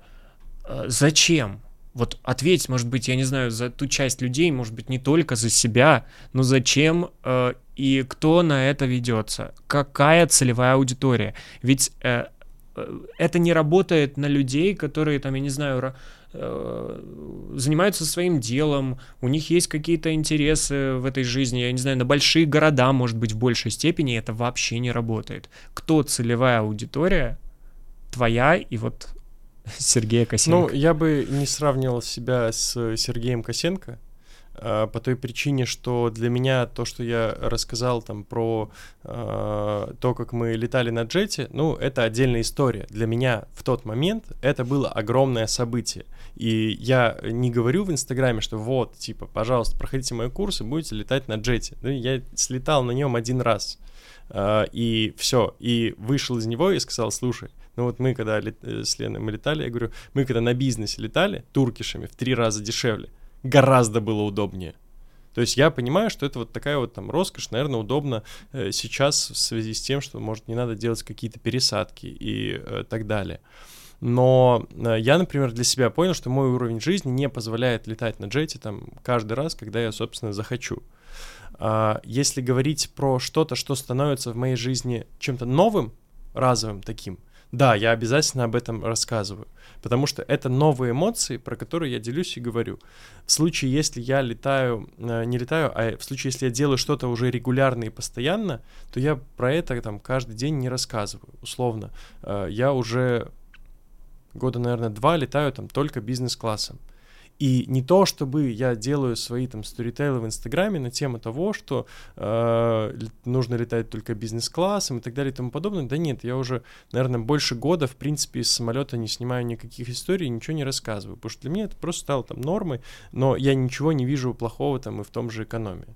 И просто есть э, разные, на самом деле, люди — Кому-то там очень важно показывать, что ты очень сильно отстраиваешься от всех остальных, давить на какие-то триггеры, боли. А, я сейчас, например, наоборот, э, смотрю на сторону того, что давить на какие-то боли, а, наверное, это эффективно, но мне это не очень нравится. Одно время э, я э, даже э, там при, прибегал э, к такому, но сейчас я, например, понимаю, что, блин, э, я не хочу, чтобы люди э, какие-то, смотря мой контент, ассоциировали э, с какими-то триггерами боли. Да, нет, типа я больше про сторону э, развиваться из э, счастья, удовольствия и получения удовольствия от жизни. Ну да, вот э, вопрос в том, что э, нужен ли тебе такой ученик, который купит твой курс, возьмет его в рассрочку, при этом залезет в какие-то безумные долги и выйдет неудовлетворенным неподготовленным, и ты всегда будешь в этом виноват. То есть, условно, ты там потом как не объясняешь, что ты не применял тех знаний, которые я тебе дал, ты не используешь те инструменты, которые я тебе дал, ты будешь виноват, потому что человек будет находиться в том психологическом состоянии с такими долгами и с коллекторами, которые к нему приходят, что там уже не будет э, тебя в качестве какого-то классного предпринимателя. Вот э, насколько вам важно, ведь сейчас у всех э, купи в рассрочку, будешь зарабатывать миллионы на Wildberries. Мы сегодня с тобой в процессе разговора поняли, что э, нифига ты сразу не будешь зарабатывать. Э, могу, могу скинуть э, пару своих э, вебинаров. Uh, мой подход не такой, что типа купи на последние деньги и все. Uh, мой подход, uh, во-первых, я не обучаю новичков. Мы делали один поток, там было 30 человек, мы такие, оп, стоп, это не наша ЦА. И мы вот все свое время, полтора-два года, наверное, я уже занимаюсь этим, я профилируюсь на действующих селлерах. То есть люди, у кого уже есть продажи в бизнесе на маркетплейсах, либо уже есть товар там хотя бы, но вы не понимаете, как это продавать. То есть вы уже туда встряли, и мне не нужно вам говорить, что бизнес на маркетплейсах это круто, пожалуйста, меняй свою профессию. Нет, я ориентируюсь только на тех, кто уже там находится и понял, что бизнес на маркетплейсах это для тебя. Ну, либо нужно хотя бы там э, понять, как э, эта вся машина устроена.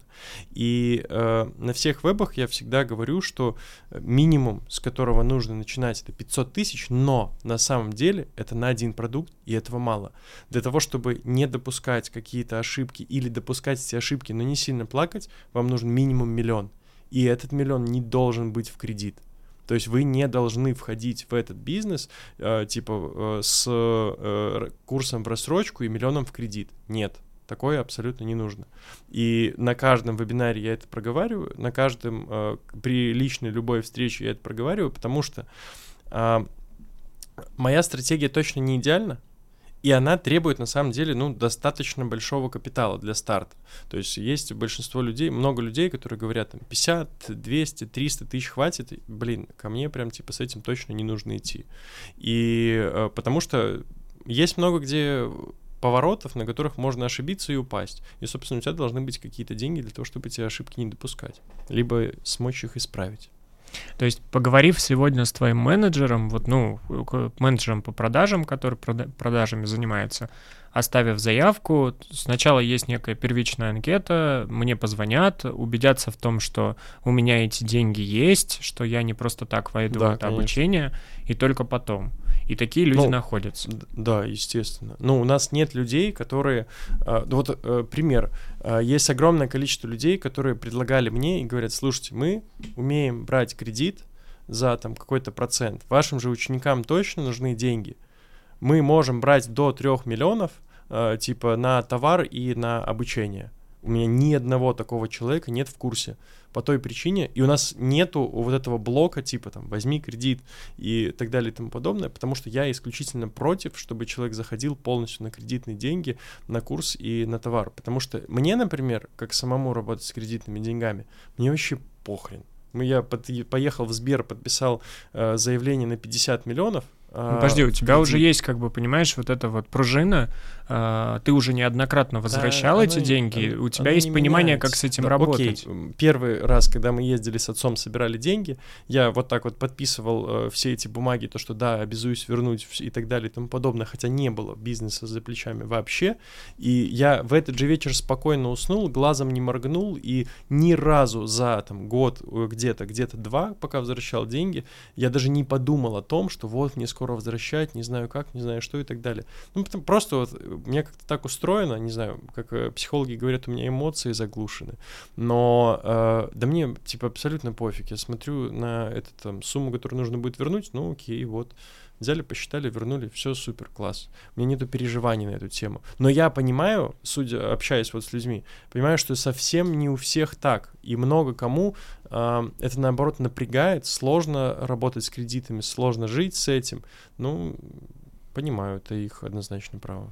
А как ты отстраиваешься от того рынка по онлайн-обучению продаж на маркетплейсах, там, от твоего какого-то продукта, потому что ты наверняка слышал про скандал, мы обязательно про это покажем. А, недавно Катя Коносова опубликовала расследование, где э, так сказать, рассказала про Айзу Манохину, которая продает какой-то курс, э, просто взяли новую упаковку, сделали, продукт уже давно существует, ребята там какие-то курсы э, эти продают, носят по разным блогерам и просят их э, продавать эти курсы.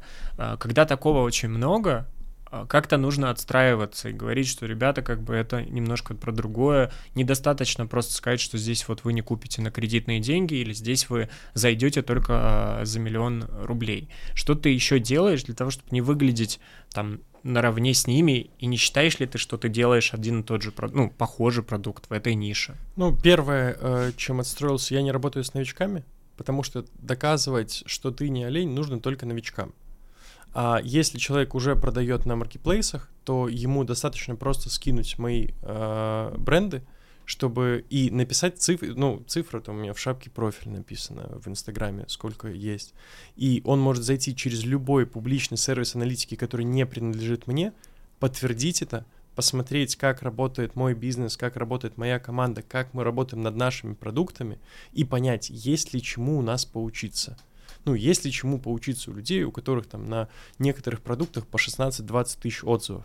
Да, кажется, что есть, если у тебя такого продукта нет. И поэтому я не сторонник там чего-то типа суперсильно доказывать, потому что то, что э, сколько людей есть в бизнесе, которые занимаются бизнесом на маркетплейсах и обучают, э, огромное количество. Сколько таких же людей, у которых есть э, там хотя бы выручка в 5 миллионов рублей? Ну, меньше а 20 миллионов рублей меньше, а там 50 миллионов рублей еще сузилось, а больше 100 миллионов рублей, их стало единицы, а больше 100 миллионов рублей, которые показывают этот кейс публично, и ты можешь в любой момент посмотреть, и при всем при этом есть уже огромное количество учеников, которые подтвердили, там, на ютубе у меня записи и так далее, что вот я благодаря Паше, то есть в этих видео люди говорят, я благодаря Паше получил результат. Вот мой бренд, посмотрите, вот здесь мы начали работать, вот результат. А таких людей сколько? Да, по факту я, кроме себя, честно, не знаю никого. Возможно, такие есть, я не исключаю, я просто не очень сильно анализирую этот рынок. И, на мой взгляд, э, мне для своей головы этого аргумента достаточно. Если кому-то недостаточно, то я даже не особо буду убеждать. Не, слушай, те аргументы, которые ты называешь, они вполне себе, если ты убежден изначально, что это правда. К сожалению, когда ты видишь упаковку, ты видишь э, отзывы, на сегодняшний день уровень доверия, он все ниже и ниже и ниже, и ты какие там правдивые отзывы не повесь, будет казаться, что ты их подделал. Вот про что я. И появляется в этой индустрии, как мне кажется, такой э, знак качества, когда э, есть э, бренды, такие как Skillbox, там, вот ты назвал Сбер э, университет, то есть есть э, бренды, онлайн-образование, которые выстроили вот эту репутацию, которым не важно там, какой спикер это преподает, а важно, что какая квалификация у спикера. Не важно, чтобы он был публичным, там, развивал свой персональный бренд. Важно то, какие знания человек там получит. Что если там, я не знаю, вот как идея объединиться и сделать какой-то отдельный курс вот с такой платформой, которая тебя раз и навсегда отрежет от э, того инфорынка с дорогими машинами, с кольцами, с Э, часами, и ты, э, ну, вот у меня такое ощущение, я могу ошибаться, но мне кажется, что вот если тебя подтвердит одна из площадок, которая за завоевала и у нее есть репутации, а им проще объяснить, что у тебя есть результаты, то есть ты это как бы можешь показать, э, показать документы, показать результаты, показать правдивые отзывы прямо с телефона, прямо с платформы GetCourse, там где у тебя. Вот, э, не было у тебя в мыслях, что надо как-то сколлаборироваться с э, Яндекс Практикум? Ну, знаешь, вот такие вот. Ведь для них это все равно все, э, ну, важно. Им важно, то, той же платформе Wildberries важно, чтобы у них какая-то была авторизованная онлайн-программа по подготовке специалистов. И это бы все придало тебе какого-то такого прям веса и значимости, и не пришлось бы, опять же, делать красивые, яркие картинки. Смотри, я для себя, например, понимаю, что Skillbox, да, ну, это больше масс-маркет. Там нет глубоких курсов. Это масс-маркет, направлен на супер широкую аудиторию, и курс по маркетплейсам у них такое днище. Ну, я как человек, который очень много в этом знаю, я понимаю, что, ну...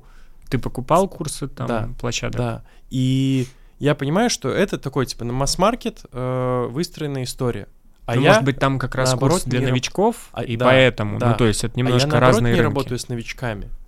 И если посмотреть, например, на Сбер университет, э, мне очень понравилось это обучение, но э, потом, сидя и анализируя, э, мы пообщались просто с преподавателем, который вот мы в Минске его вывозили к команде, мы пообщались, и такая интересная штука.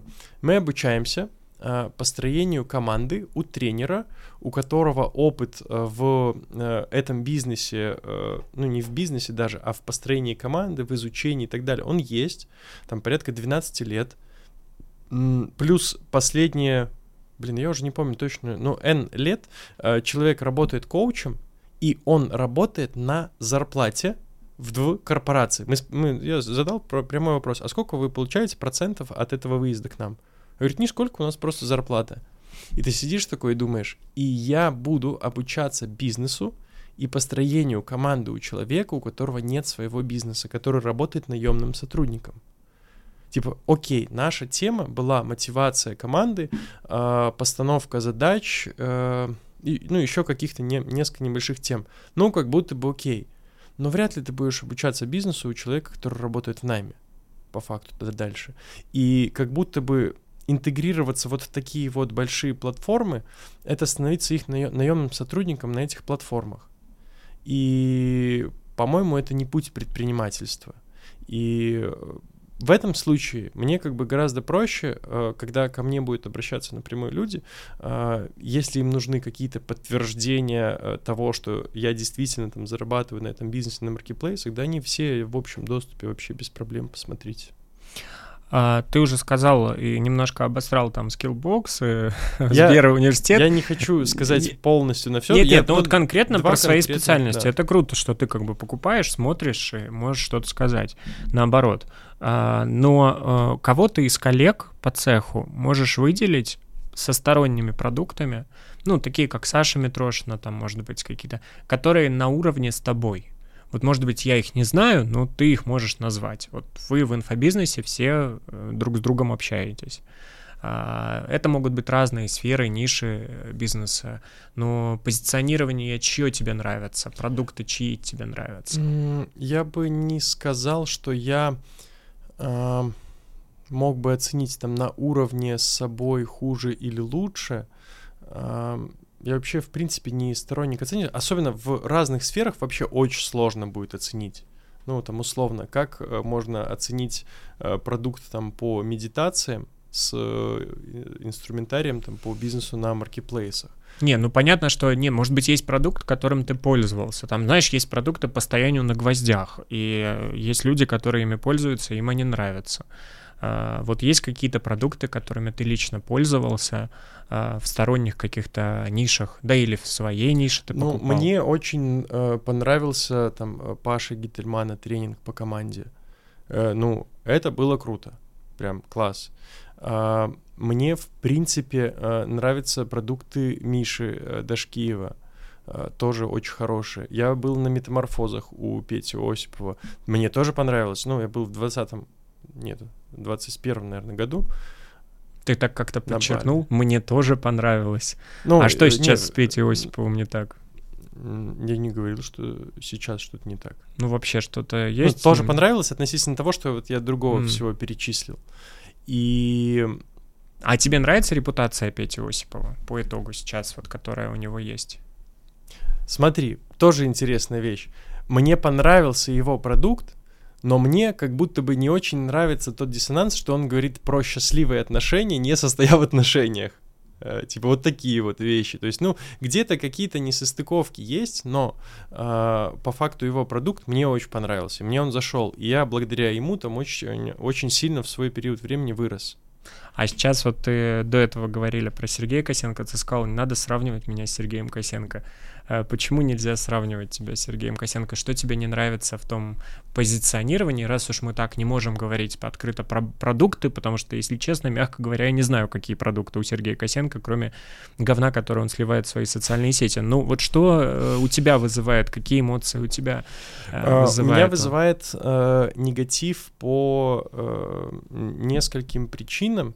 Как бы я знаю его подход, то, что, в принципе, транслируй все, что угодно, хоть бабки, хоть тачки, хоть что угодно, по той причине, что благодаря этому ты набираешь медийный вес, а спустя какое-то время люди все равно все забудут. Просто останется медийный вес.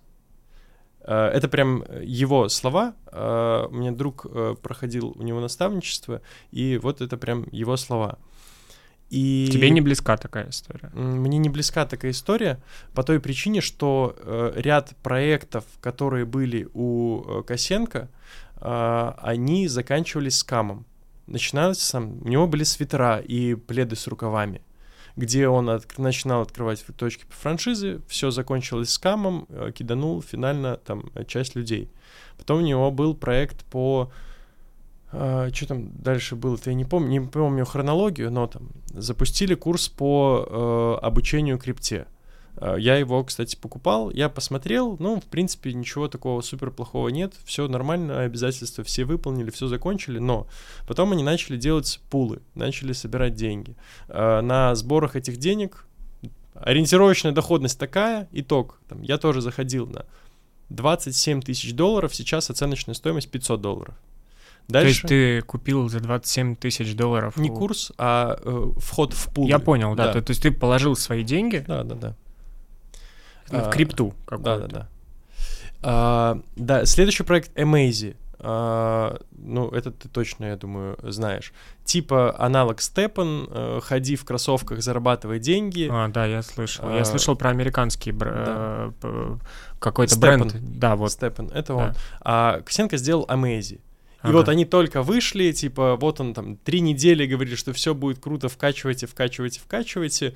Э, курс идет вниз, он говорит, это все, типа, хомяки вылетают, мы сейчас с вами полетим to the moon. Итог, типа, он перестал про бренд, транс... про Amazy транслировать, э, блогерам, с которыми он работал, перестали выплачивать э, деньги за рекламу и так далее и тому подобное.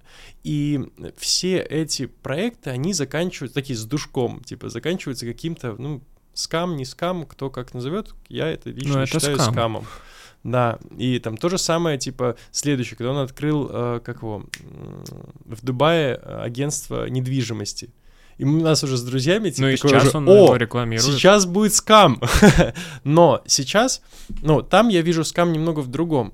Э, в том, что рынок недвижимости в Дубае, он, он же не дорожает по факту, э, что я общался с большим количеством риэлторов, э, чтобы реально купить там недвижимость, и мне говорят, не надо этого делать. Я говорю, почему? Он говорит, смотри, на первичке у тебя недвижку в Дубае продают риэлторы, которые получают от 5 до 10% комиссии за сделки. А вторичку никто не продает, потому что там этой комиссии нету. То есть ты еще просядешь на какое-то И время. ты проседаешь. И вот у меня просто уже три друга, три, ну, друг и двое знакомых, которые на личном опыте купили инвестиционную квартиру и просела, то есть они ее даже не могут продать даже в минус сейчас. Слушай, вот ты так много и открыто, и спасибо тебе большое за это, говоришь там про э, Сергея Косенко. Вот реально там накосячил, будь добр. Ну, я говорю исключительно свое мнение. Свое мнение, я То понимаю. возможно... У меня вопрос. Почему а, вот предложить тебе сегодня Сережа Косенко прийти к нему в гости на подкаст э, в Дубае там, ты бы наверняка согласился. Ну, по крайней мере, многие кто с ним продолжает взаимодействовать, соглашаются поддерживать вот эту вот всю его инфраструктуру. Никто вот так открыто, на самом деле, кроме обозревателей, кроме, кроме блогеров, которые вообще к этому не имеют никакого отношения, не выходят вот так и не говорят. Например, твоя девушка Хелен Ес а, рекламирует э, его девушку Сашу, как фамилия? Белякову. Белякову, да. И получается, что они как, ну, она называет и Сережу Косенко, и Белякову друзьями. И э, Саша Белякова продает свои медитации. Но там отдельная история. Там вообще, в принципе, сложно доказать, что оно имеет какую-то эффективность. Это я к тому, что нет у вас внутри, там, я не знаю, какого-то чата черный список, где вы э, на рынке на одном уже как-то стараетесь э, очистить свою репутацию, убрав из поля вот всех тех, здесь не надо пересекаться с ним. Этот человек там, я не знаю, вот он поэтому и платит за билет на Каннский фестиваль, и в итоге его туда не пускают, понимаешь? То есть это доходит до абсурда. Он реально сейчас, может быть, в правильной стратегии начинает, э, он правильно, что он говорит про то, что я покупаю билеты, слава богу, потому что если бы он пришел и сказал, что меня пригласили, ну это было бы совсем за гранью. Но все равно есть часть э, моментов, которые, вот как ты говоришь, если это все действительно так, то это просто пиздец. Да, я говорю просто про э, свое Я мнение, про это тоже слышал. Слушай, я про это Но, смотрю например, обозревателей. Типа, э, та же Саша э, Белякова. Мы с Сашей вместе проходили э, метаморфозы э, у Пети Осипова. Мы были с ней бадди. И я с ней прекрасно общаюсь. Мы вот, наверное, неделю назад встречались, пока она в Москве была. И Саша прекрасный человек. И я вообще бесконечно ее люблю. И я проходил ее продукты. И я, например, я даже в инсте транслировал, что там первый раз я начал проходить, не смог допройти до конца, вот сейчас второй раз прохожу. И, например, глядя, как Саша отдается в этих продуктах, ну, я могу только восторгаться ей, потому что это действительно очень клево. У меня подруга проходила у нее э, по бренду, по брендингу персональному продукту, тоже была довольна, дала очень много денег, но при этом осталась довольна. Не знаю, что там в перспективе в пару лет, наверное, там что-то поменялось, повлияло это. Я же всегда говорю, что не фа- я не знаю, кто э, помог там мне, у меня была задача поправиться. Я два года над этим э, работал. У меня был остеопат, у меня был э, невролог, у меня был гастроэнтеролог, у меня был э, иммунолог. То есть и сейчас теперь скажи, кто мне помог. То есть в этом плане есть продукты, где ты доказать не можешь. Твой продукт, извините, У меня если просто я, инструментарий. Да, у тебя есть еще и цифры. Но если это я там не получаю то, что ты мне обещаешь, то... Но, например, а, мне очень нравится Саши продукт. Я бы с таким кайфом продавал денежные медитации. Ну, я не медитирую. Ну, так не могу начни. так. Нет, слушай, а я сейчас твой пытаюсь, контент но сто вот- процентов попа- подходит под этот продукт. Мне кажется, что если бы я сейчас э, начал медитировать каждый день, а потом бы выложил, что весь мой бизнес исключительно благодаря медитациям, этот продукт мог бы взорвать. Но, к сожалению, это, это не так. То есть ты из тех, кто не практикует никакие духовные Ну, практики. я, я время от времени пытаюсь э, разного рода практики, и в том числе медитации, но мне пока я просто понимаю, что мне это внутренне не заходит. То есть вот не заходит и все. А как тебе удается, я понимаю, что делая столько, сколько ты там делаешь, э, ты не можешь быть, э, или можешь быть интровертом, но только дома, условно. Как тебе удается снимать вот эти ограничения на общение с другими людьми, э, с большим количеством людей, что ты делаешь, какие у тебя есть Я, инструменты? э, да, я отлично меня описывали пару раз э, интроверт на пути экстраверта, потому что по факту, да, у меня есть медийность, у меня большое количество выступлений, и если подойти там ко мне на моих мероприятиях или на каких-то других оффлайн мероприятиях, где есть, я вообще с радостью со всеми общаюсь и так далее и тому подобное, но а, я не то, что такой, типа, закрытый и не хочу ни с кем общаться. Просто у меня как будто бы в голове э, в какой-то определенный период времени нету идей, типа, а о чем можно поговорить. И э, не то, что я вообще там супер негативно настроен, не хочу ни с кем общаться. Есть дни, когда хочется закрыться и побыть одному, но таких там дней там 5-7 в месяц в среднем у меня есть. Да, я просто либо сижу дома, либо одел капюшон, пошел погулял, а, и все, так и есть. А на тему того, как, а, как я, в принципе, общаюсь с людьми, открыто делюсь и так далее, да мне это в кайф. Во все остальные дни мне это в кайф. Каким бы ты хотел быть предпринимателем? Есть ли у тебя какие-то, не знаю, может быть, фантазии или прототипы, э, на что ты ориентируешься? Ну, я не просто так упомянул э, Бернарда Арно сегодня, прям вообще супер. Вот э, тот бизнес, который он построил, э, то, как это было сделано, мне прям очень это нравится. То есть мне хочется иметь э, концерн разных брендов, э, который вот так вот будет развиваться. А тебе как предпринимателю не хочется сделать какой-то продукт, э, который войдет там в историю, и ты запомнишься как э, создатель этого продукта? Ну или как создатель, не знаю, какого-то открытия. Там тот же Илон Маск э, сейчас уже во всех сериалах, которые снимают про будущее, он там как человек, который как раз является проводником всех нас в космос. Как человек, который впервые когда-то прилетел на Марс, то есть он еще не полетел на Марс, а он уже во всех сериалах э, про фантастику. Э, И уже там его считают таким, одна из фамилий в истории, там, спустя много лет. Э, Не хотелось бы тебе также э, войти в историю с каким-то собственным продуктом? Как будто бы нет. Вот ты рассказываешь, я пытаюсь э, понять, там, от, откликается это мне или нет. И, судя по всему, нет. А ради чего ты делаешь э, все эти бренды? Помимо денег. То есть понятно, что тебе хочется все время приумножить. Да ради того, чтобы быть счастливым. А. Просто э, я не могу сидеть без работы, и я не могу развиваться. Просто мне это хочется, мне это нравится. Именно поэтому у меня есть там разные направления, разные проекты в абсолютно разных сферах и э, там в зоне какого-то моего интереса. И э, раньше, да, э, там в самом начале такое ради денег, ради еще чего-то, но сейчас, например, я там ограничиваю число время работы э, в день для того, чтобы можно, чтобы оставалось время просто побыть счастливым, остановиться там, не знаю, э, на небо посмотреть, по городу погулять. Ну, то есть, чтобы быть счастливым, нужно что-то делать все время. Неважно, чтобы это было прям с миллионными какими-то заработками. Ну, нужно заниматься э, любимым делом, которое тебе очень нравится. Это сто процентов. Ты Но сейчас это не таким занимаешься? составляющая, а одна из, да. А сколько в месяц ты тратишь на себя? Ну, от двух до четырех миллионов где-то так. Смотри, практически практически добрался до цифры Хелен Ес. У нее 5 миллионов в месяц. Ну, видишь, у нее дети. У меня, правда, тоже, но... У тебя тоже же свои дети, правда? У меня сын, да. Он в Беларуси сейчас живет? А, на Кипре. А, с женой, с бывшей? Да. А сколько лет ему? Четыре. Вот недавно четыре было. Почему расстались? А, да у людей происходят в разные периоды жизни такие разные изменения. И те люди, какими мы входили в отношения, те люди, какими мы выходили, мы были абсолютно разные и э, смотрели такие в разные вещи, ну, в разные стороны. И, наверное, вторая причина, там точно не одна была причина.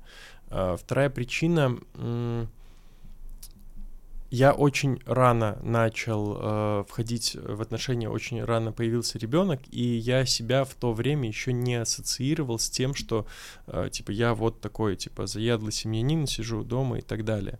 Э, хотя в тот момент это было так. И тогда у меня происходили очень сильные трансформации как личности, и если до этого момента вот там незадолго до расхода я в принципе не понимал, чего я хочу, то есть, ну, типа, вот, все, надо работать. Работаешь, работаешь, работаешь, такой, оп, отношения появились. Ну, надо же отношения. Спустя полгода, типа, какой я следующий этап, этап отношений? Нужно жениться. Какой следующий этап отношений? Дети. Типа, сделал детей, и потом сидишь такой и думаешь... Чек-лист Типа, а работает. куда? типа, а, ну, а типа, а какая следующая точка? Развод получается? И просто в какой-то момент я обнулился, и э, с того момента я такой, типа, теперь я делаю только то, что я хочу. Там, нравится это кому-то, не нравится это кому-то, кто-то хочет, не хочет, вообще... То есть твоим решением было раз развестись? Да. А какие отношения с ребенком?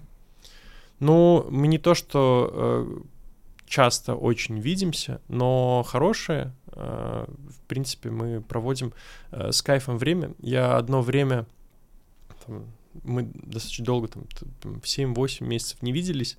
Я общался один раз с психологом на тему того, что вот это типа нормально, ненормально. И он сказал, что ненормально, э, если ребенок будет видеть несчастливого родителя, который через силу общается с ним. Он говорит, в случае, если вы будете проводить меньше времени, но максимально качественно, и оба будете получать от этого удовольствие, это будет гораздо лучше. Ну, к слову, сейчас, там, например, за последний год мы сильно больше стали общаться. Я четко понимаю, что еще там пару лет, э, когда он ну, не то, что будет более... Ну, когда он просто повзрослеет да. немного, и когда будет уже с чем, о чем больше с ним пообщаться, мы однозначно будем больше общаться.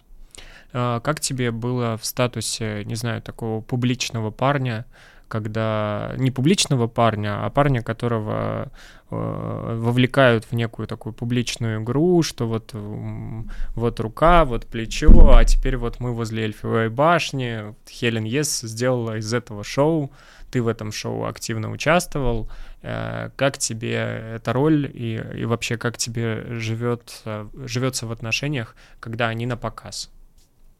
Да, знаешь, ничего не поменялось. на самом-то деле. Э, если посмотреть, что вот у тебя отношения с э, девушкой, у которой там, не знаю, 10 тысяч подписчиков, а вот с девушкой, у которой 10 миллионов подписчиков. По факту, э, вот почему я в Инстаграме такой активный, располагающий, рассказывающий и так далее, а, например, когда мы с тобой встретились, я думаю, ты точно заметил, что я такой достаточно закрытый и скромный. Потому что, когда я общаюсь вот с этим вот телефоном, то меня не видит ни одного человека когда я общаюсь с тобой один на один, меня уже видит один человек. И поэтому для меня Инстаграм с 10 тысячами э, людей и с 10 миллионами рублей, по, о, миллионами, миллионами подписчиков, это по факту, ну, ни одного человека. Поэтому что там, что там, я буду абсолютно одинаково себя вести.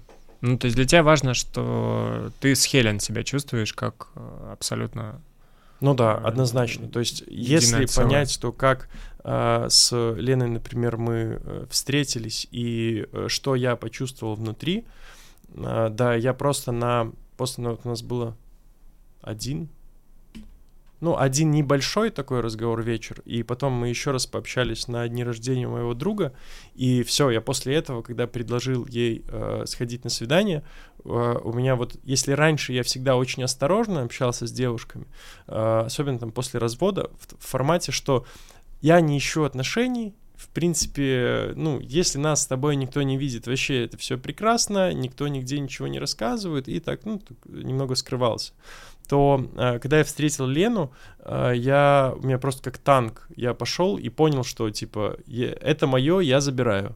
Типа, вообще пофиг. То есть э, меня просто оторвало просто все стопы, я абсолютно не боялся чего-то, и я четко увидел, что это мой человек, и я точно хочу с ним провести время.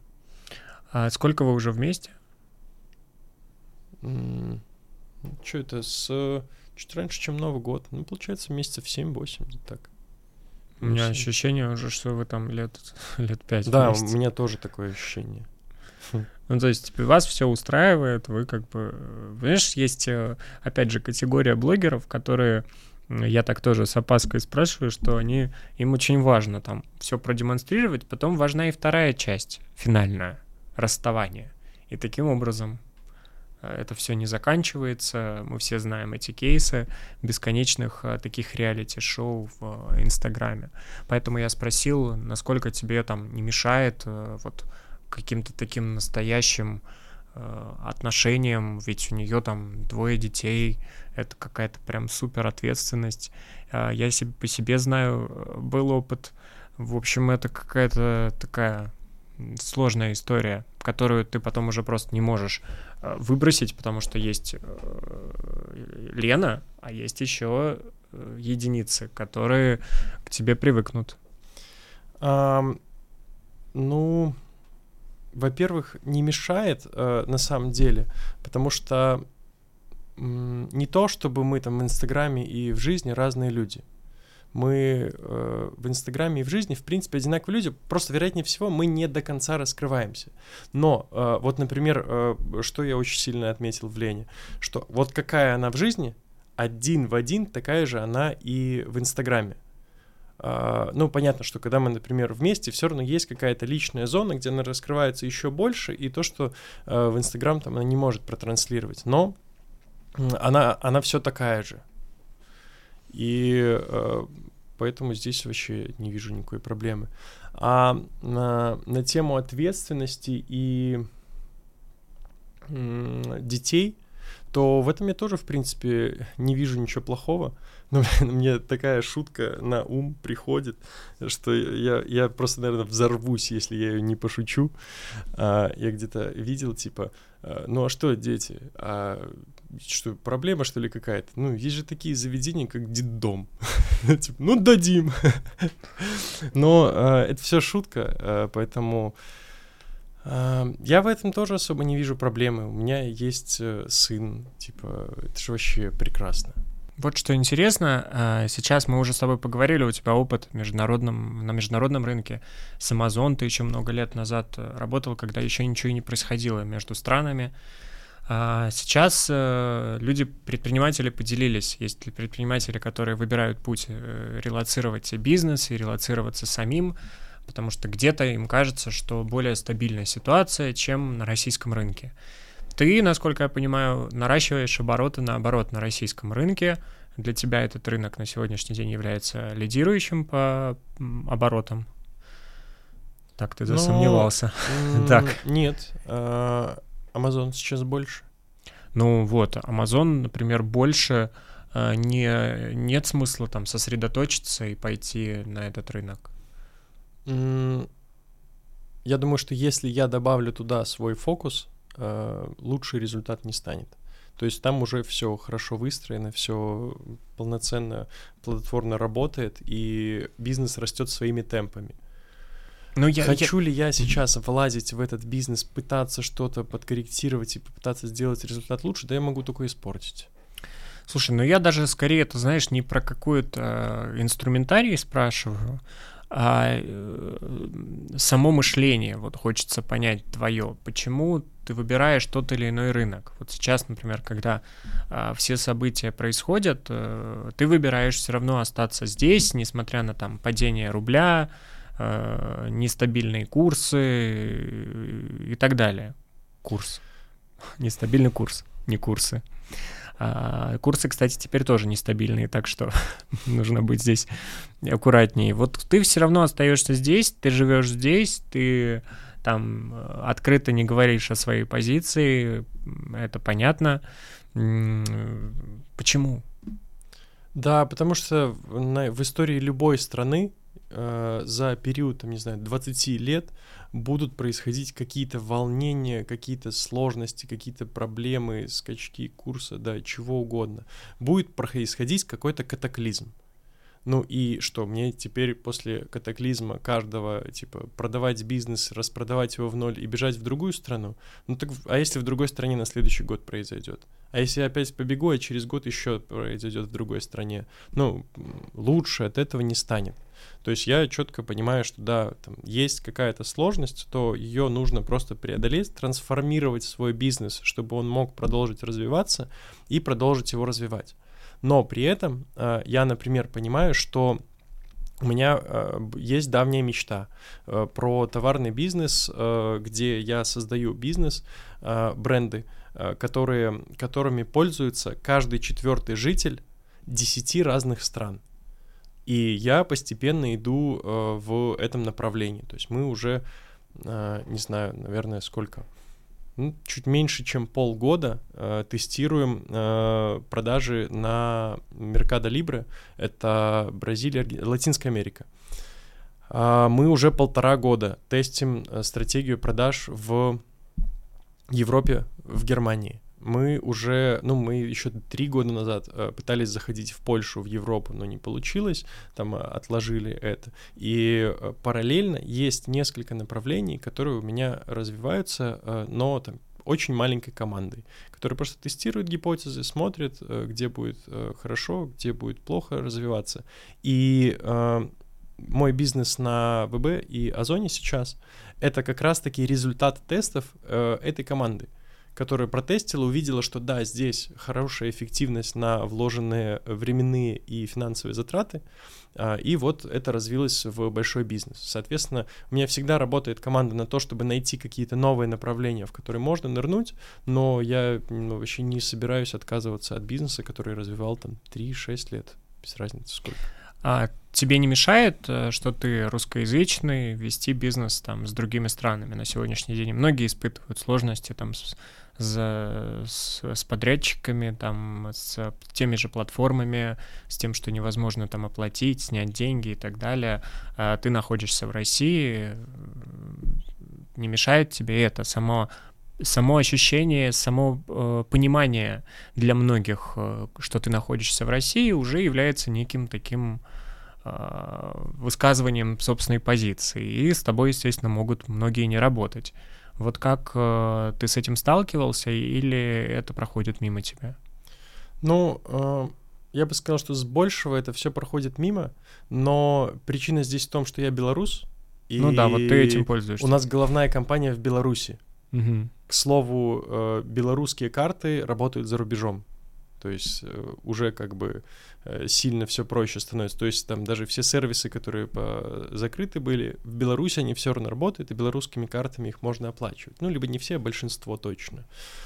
А что касательно того, что э, кто-то, там, то, что я вот нахожусь, например, в Москве, э, живу и нахожусь в России, э, как-то это сильно повлияло? Да, на бизнес нет. Ну, пару человек э, чего-то там когда-то там написали один раз. Э, я абсолютно не понял их высказываний, заблокировал и понял, что, ну, дальше нам с этими людьми не по пути.